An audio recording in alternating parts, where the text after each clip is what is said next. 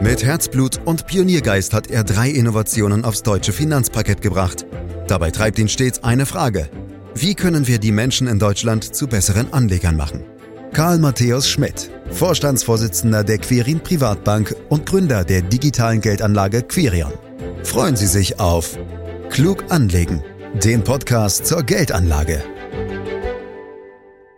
Wer an die Börse geht, orientiert sich gern und oft an erfolgreichen Investoren. Warren Buffett beispielsweise ist für viele Anleger ein ganz großes Idol. Oder auch die jüngst verstorbene Beate Sander, von vielen ganz liebevoll Börsenoma genannt, die aus 30.000 Euro rund zweieinhalb Millionen Euro machte. Und natürlich gibt es auch Institutionen, deren Anlagekonzepte Vorbilder sein können, wie zum Beispiel der norwegische Staatsfonds oder auch einige amerikanische Elite-Universitäten. Reden wir also über die Erfolgsrezepte namhafter Großanleger in diesem Podcast, den Sie überall dort abonnieren können, wo es Podcasts gibt. Fragen an Karl Matthäus Schmidt, Vorstandsvorsitzender der Quirin Privatbank AG und Gründer der digitalen Geldanlage Quirion. Hallo Karl. Hallo Andreas. Karl, hast du eigentlich so ein echtes Vorbild an der Börse? Oh, Andreas, ehrlich gesagt habe ich es mir mittlerweile abgewöhnt, irgendwelchen Leuten äh, nachzueifern. Aber das hat vielleicht auch was mit dem Alter zu tun. Früher aber, das gebe ich zu, war mal der Fondsmanager Peter Lynch, der Manager des damals berühmten Magellan-Fonds, für mich durchaus ein gewisses Vorbild. Aber schon damals ging es mir nicht darum, seine Strategie eins zu eins zu kopieren. Vielmehr waren es seine Interviews, die ich einfach richtig gut fand. Denn da zeigte sich, dass er ein höchst reflektierter Mensch ist und trotzdem extrem erfolgreich. Ich will aber nicht gleich am Anfang zu weit ausschweifen. Vielleicht kommen wir ja nachher nochmal auf ihn zu sprechen. Es geht ja heute um erfolgreiche Investoren. Sehr löblich von dir, in der Tat. Da haben wir noch viel zu besprechen. Ähm, aber ehe wir uns gleich ein paar Beispiele rauspicken werden, äh, mal ganz grundsätzlich, Karl, was macht denn einen erfolgreichen Börseninvestor überhaupt aus? Also welche Tugenden sollte man mitbringen? Oh, Andreas, jetzt willst du also den heiligen Gral gleich am Anfang wissen. Oh ja. Mhm. Äh, das ist in Kürze gar nicht so leicht zu beantworten. Aber ich würde da nicht von Tugenden sprechen, das klingt mir zu wertend. Es geht einfach darum, Erfolgsfaktoren zu erkennen und davon gibt es natürlich eine ganze Reihe.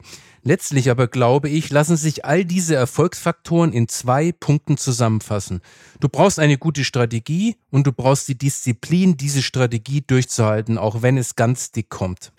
Ich kenne sogar Fondsmanager, die gehen so weit zu sagen, dass es egal ist, welche Strategie man hat. Hauptsache, man hat eine. Und das einzig Wichtige sei die Disziplin. Soweit würde ich natürlich nicht gehen. Man braucht neben der Disziplin in jedem Fall eine fundierte Anlagestrategie. Dabei fällt mir übrigens Odysseus ein, der sich am Schiffsmast festbinden ließ, um den Gesang der Sirene nicht zu erliegen. Das Seil, mit dem er festgebunden ist, entspricht der Strategie. Und die Sirenen sind die Finanzpräsie, die Woche eine andere Story durchs Dorf jagt. Das ist aber ein schönes Bild, gefällt mir sehr gut. ähm, Odysseus und die Sirenen. Würdest du Warren Buffett, wir haben ihn schon kurz erwähnt, in die Kategorie der erfolgreichen Börseninvestoren einordnen? Also ganz sicher, unbedingt, in jedem Fall. Ich finde, dass er sogar ein hervorragendes Beispiel für die Punkte ist, die ich genannt habe. Denn Buffett hat immer eine Strategie und er war immer extrem diszipliniert. Naja, der hat ja auch ganz früh angefangen, der gute Warren Buffett. Ne? Im Unternehmen seines Vaters kaufte er bereits im Alter von elf Jahren drei Aktien, ich habe nochmal nachgelesen, ähm, die er dann später mit Gewinn wieder verkaufte und schon mhm. mit 14 Jahren kaufte und verpachtete er Farmland. Also schon eine doch deutliche Geschäftstüchtigkeit, wie ich finde. Und ist das dann vielleicht der Grundstein seines Erfolgs gewesen oder hat Buffett vielleicht einfach ein Näschen für gute Investitionen? Ich finde, Eigenschaften wie Geschäftstüchtigkeit oder ein gutes Näschen beschreiben eher einen guten Unternehmer und nicht unbedingt einen guten Fondsmanager. Denn ein guter Unternehmer ist nicht unbedingt ein guter Fondsmanager und umgekehrt. Buffett, glaube ich, ist insofern ein Sonderfall, weil er eben beides ist. Die Geschäftstüchtigkeit scheint ihm in die Wiege gelegt worden zu sein, schon im Alter von fünf Jahren. Andreas, und ich habe nämlich auch nachgelesen, verkaufte er Kaugummis vor dem Haus der Eltern. Noch früher. Ja. Sein Interesse für Aktien dürfte er von seinem Vater übernommen haben, der auch schon Broker war. Unter einem Foto von seinem Highschool-Abschluss steht Mark Matte, ein künftiger Broker. 1951 schließt er den Master in Economics an der Columbia University New York ab. Danach wurde er Analyst bei Graham Newman, eine amerikanische Investmentfirma, die unter anderem von der Investmentlegende Benjamin Graham gegründet wurde. Mit 25 gründete er seine erste Investmentgesellschaft, die Buffett Partnership. Was lernen wir daraus, Andreas? Eine solche oder ähnliche Mixtur bringen sicher viele mit, aber aus den allerwenigsten wird ein wirklicher Warren Buffett. Übrigens, ein Warren Buffett hatte auch Durststrecken, aber dazu kommen wir vielleicht noch. Äh, das ist genau der Punkt, den wollte ich gerade ansprechen, Karl. Er ist ja und war ja ein klassischer Value-Investor über all die Jahre und Jahrzehnte. Und wir wissen, dass Value-Aktien zuletzt nicht wirklich gut gelaufen sind. Hat also die Strategie des sogenannten Orakels von Omaha damit ausgedient. Andreas, gut, dass du das ansprichst. Das bringt uns nämlich zum Punkt Disziplin zurück. Ich habe es ja gerade gesagt, dass Warren Buffett auch seine Durchstrecken hatte, in denen er alles andere als erfolgreich war. Das gilt vor allem für seine Value-Strategie. Übrigens nicht erst in den von dir angesprochenen letzten Jahren, viel stärkere Probleme hatte er mit dieser Strategie in den Jahren um die Jahrtausendwende. Denn damals erlebten wir den ersten großen Technologie-Hype und Value-Aktien waren total unbelebt. Buffett mit seiner Strategie galt damals als toter Hund und trotzdem ist er seiner Strategie treu geblieben. Doch was nun die Frage betrifft, ob Value ausgedient hat, bekommst du von mir ein klares Nein.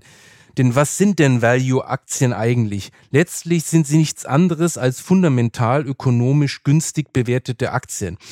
Es kann sein, dass solche Aktien wie alle anderen Aktientypen auch mal eine längere Zeit nicht so gut laufen. Aber letztlich werden sie sich durchsetzen, weil sie im Verhältnis zum Gesamtmarkt günstig bewertet sind.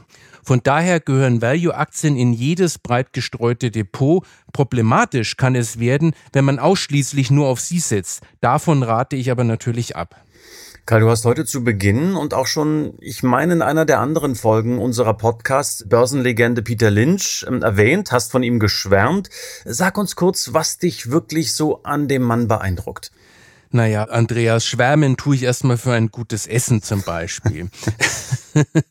Aber ich habe schon erzählt, dass ich viele seiner Aussagen und Einschätzungen sehr gut fand. Und eine hat mich damals besonders beeindruckt, nämlich niemand war je in der Lage, die Börse vorherzusagen. Es ist eine totale Zeitverschwendung. Eine solche Aussage aus dem Mund eines extrem erfolgreichen Fondsmanagers zu hören, war vor allem damals schon sehr bemerkenswert. Peter Lynch managte 13 Jahre lang den sogenannten Magellan-Fonds, einer der erfolgreichsten Fonds überhaupt. Dabei war er extrem breit aufgestellt und hatte dabei einen sehr langen Atem und eine ruhige Hand. Im Grunde beherzigte er viele Grundsätze der Kapitalmarktforschung, für die wir auch einstehen. Peter Lynch hat offenbar in seiner eigenen jahrzehntelangen Praxis erlebt, dass man kurz- bis mittelfristige Börsentendenzen nicht prognostizieren und daraus verlässlich Kapital schlagen kann. Immerhin hätte er sich bei seinen Erfolgen auch als erfolgreicher Manager verkaufen können. Machte er aber nicht und das hat mir schon damals extrem imponiert. Und ganz wichtig, Andreas, du musst bedenken, dass diese Aussage aus einer Zeit stammt, als es noch keine Indexfonds gab und sich die meisten gar nichts anderes vorstellen konnten, als dass man mit einer guten Analyse auch Börsentrends vorhersagen kann. Ich finde ja ziemlich interessant ist, Karl, dass die eingangs erwähnte Börsenoma Beate Sander wie auch Peter Lynch oder Warren Buffett Aktien von Unternehmen gekauft haben, deren Geschäftsmodell sie verstanden haben und gut fanden. Trifft das eigentlich auch deinen Geschmack? Ja und nein zugleich, Andreas. Im Grundsatz ist es natürlich schon richtig, dass, wenn man schon mit einzelnen Aktien hantiert, man auch verstehen sollte, was man da eigentlich kauft. Aber von Einzelinvestments raten wir ja vor allem aus Risikogründen gerade ab. Denn auch wenn man die Aktien versteht, die man gekauft hat oder glaubt sie zu verstehen, ist das Risiko bei zu wenigen Aktien trotzdem unkontrollierbar. Gerade weil man sie kennt, wiegt man sich in Sicherheit. Das ist aber eine Scheinsicherheit, die viele davon abhält, so breit wie möglich zu diversifizieren und das ist aber das A und O einer jeden vernünftigen Strategie. Bei einem breit gestreuten Depot braucht man dann auch die einzelnen Geschäftsmodelle nicht mehr in und auswendig zu kennen. Dann ist eine andere Art von Verständnis gefragt. Dann geht es zum Beispiel darum zu verstehen, dass es sich bei Aktienmarktrenditen letztlich um Entlohnungen für eingegangenes sogenanntes systematisches Risiko handelt und dass sie eben nicht das Ergebnis irgendwelcher Prognosen von Investoren mit dem besonderen Näschen sind und dass man sich die Teilhabe daran durch ein so breit wie möglich gestreutes Depot sichert. Im Prinzip ist das ein wertvolleres Wissen als die Kenntnis einzelner Geschäftsmodelle. Dann gehen wir jetzt mal weg von den einzelnen Investoren, Karl, schauen vielleicht eher auf Institutionen. Da gibt's ja auch einige. Mir fällt spontan der norwegische Staatsfonds ein. Bevor wir auf die Details schauen, erklär uns bitte, äh, was ist das für ein Konstrukt? Der staatliche Pensionsfonds des Königreichs Norwegen ist der größte Staatsfonds der Welt und hat mittlerweile ein Volumen von über einer Billion Euro. Seit 1998 investiert er auch in Aktien. In diesen Fonds werden die staatlichen Öleinnahmen angelegt, um für die Zeit vorzusorgen, in der die Erdölreserven der Nordsee zu Ende gehen. Diese Öleinnahmen waren für Norwegen immer sehr wichtig und man weiß natürlich, dass eines Tages das Öl ausgehen wird. Daher dient der Staatsfonds als finanzielle Reserve, damit sowohl aktuelle als auch zukünftige Generationen vom Ölreichtum profitieren können. Ganz schön clever, oder? Äh, finde ich auch. Klingt nach einer echt genialen Idee, die die Norweger da hatten vor einigen Jahren. Also, wenn man das nochmal so zusammenfasst, Einnahmen aus dem versiegenden Ölgeschäft wurden also über Jahrzehnte in Aktien investiert. Welche Strategie verfolgt der Fonds in all diesen Jahren und welche Renditen wurden da erzielt? Wie schon gesagt, der Staatsfonds investiert seit 98 überwiegend in weltweite Aktiengesellschaften. Seither hält er konsequent an einer Aktienquote zwischen 60 und 70 Prozent fest, aktuell sogar leicht höher. Das ist das Bemerkenswerte an der Strategie des Fonds denn nur ein relativ kleiner Anteil wird in Unternehmensanleihen, aber auch Immobilien und sonstigen Anlagenklassen angelegt. Seit Bestehen erzielte der Fonds durchschnittlich 6% Rendite im Jahr und das ist schon bemerkenswert, vor allem wenn du bedenkst, dass der Fonds 98 begonnen hat, in Aktien zu investieren und damit schon nach zwei Jahren den ersten massiven Aktienmarktcrash verkraften musste. Und glaube mir, Andreas, da lagen auch im norwegischen Parlament die Nerven blank und trotzdem sind sie bei ihrer Strategie ihrer relativ hohen Aktienquote geblieben. Und da haben wir es wieder mit dem Beispiel für den Maß maßgeblichen Erfolgsfaktor beim Anlegen, nämlich die Disziplin. Genau, Disziplin, Strategietreue, das haben wir gelernt und mittlerweile hat er ein Volumen von rund 1,1 Billionen Euro, ähm, gehört damit zu den ganz, ganz großen Staatsfonds der Welt. Ich glaube, es ist sogar der größte mittlerweile. Wie ist denn dann aktuell ganz genau aufgestellt? Also Ende 2020 waren 72,8 Prozent des Fondsvermögens in globale Aktien angelegt. 24,7 Prozent in Anleihen sowie 2,5 Prozent in Immobilien investiert. Insgesamt ist er an, höre und staune, 9.123 Unternehmen aus 73 Ländern beteiligt. Damit ist der Fonds weltweit der größte Aktionär. Ja, ein Wahnsinn. Noch vor BlackRock, ähm, was die Norweger da auf die Beine gestellt haben. Aber wenn das alles jetzt so toll ist, Karl, kann man denn irgendwie auch in den norwegischen Staatsfonds investieren oder ihn zumindest mit Hilfe von ETFs abbilden? Nein, der Fonds steht Privatanlegern erstmal nicht offen. Der Fonds kauft Einzelaktien, das ist für ihn sinnvoll, weil er so ein hohes Volumen hat. Mit seiner extrem hohen Anzahl an Unternehmen orientiert sich der Fonds zwangsläufig an der Kapitalverteilung an den globalen Aktienmärkten, das heißt an der sogenannten Marktkapitalisierung. Das entspricht übrigens auch unserer Strategie. Ein Privatanleger kann das mit Einzelaktien unmöglich erreichen.